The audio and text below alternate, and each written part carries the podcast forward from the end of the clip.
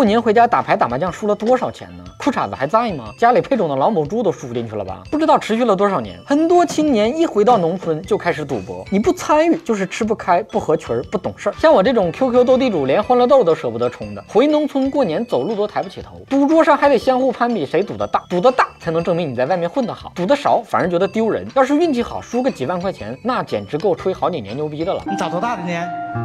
打一亿飘十亿的。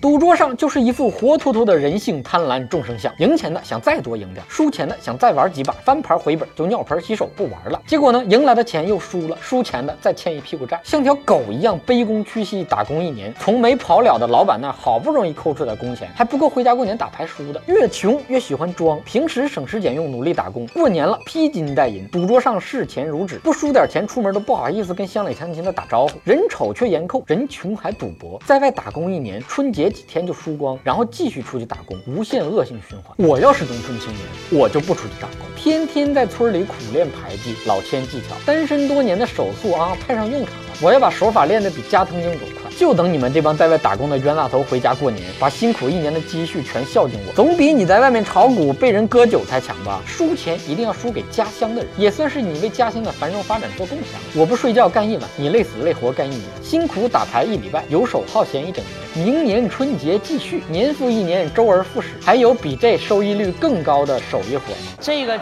真没有。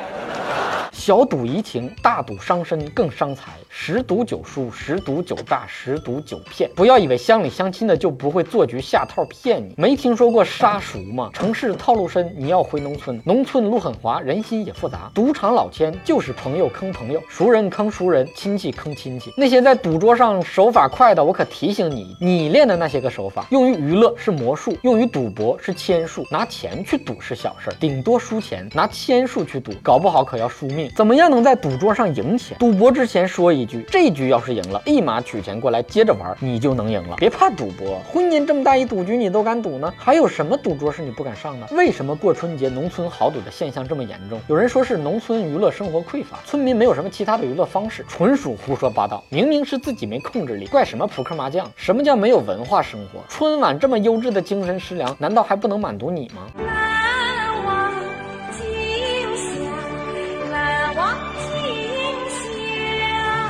有些输钱的屌丝安慰自己说：“赌场失意，情场得意。”快别说这些傻话骗自己了，钱都输光，就剩屌丝了，谁跟你情场得意？有的人打麻将成瘾，轻伤不下火线，生病了挂着吊瓶也要血战到底，还真是生命不息，搓麻不止。这要是打着打着猝死了，也算是战死沙场，献身于自己喜欢的事物上，属于幸福的安乐死。今天的蛋就先扯到这儿，想夸想骂想打想赏的，可以到我的微信公众号留言，微信号是小东瞎扯淡的汉语拼音全拼。下期再见。